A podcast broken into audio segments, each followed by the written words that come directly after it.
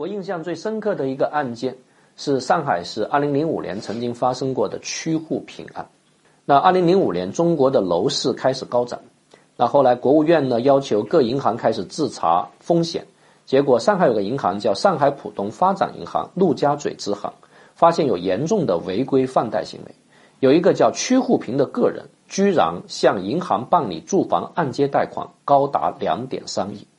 你想一想，一个个人买房向银行能贷两点三亿，这还是二零零五年，这多么的可怕！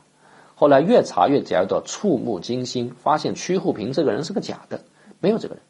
是一个房地产公司呢，他把所有的贷款集中在曲沪平这个假名的名下。那这个房地产公司是如何贷款的呢？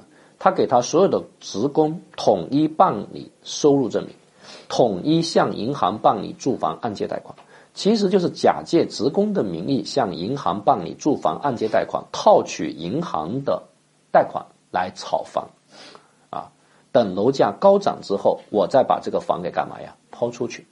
但后来这个案件怎么被发现的呢？他被昆明的一个保安给发现了。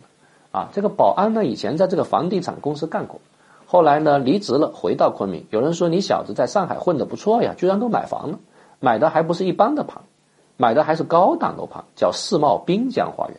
那上海的同学应该知道这个楼盘，这个楼盘还是蛮贵的啊。所以后来这个保安真的发现自己不仅买了房，而且还有人定期为他归还月供，所以这个农民啊，这个。保安呢要求住进去啊，于是案发。我觉得这个保安兄弟还是太老实，要是我绝对不要求住进去，这得干嘛呀？变现才对，对吧？所以这个案件曝光。那请问这个房地产公司构不构成贷款诈骗罪？房地产公司构不构成贷款诈骗罪？为什么不构成？啊，因为很明显，他有没有非法占有的目的？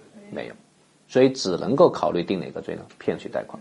但其实骗取贷款是二零零六年刑法修正案六规定的，在二零零五年这种行为是不构成犯罪的，因为对之前的行为是没有溯及力的啊。你就想一想以前的金融泡沫有多么的大啊，这种从银行套取贷款啊，空手套白狼啊。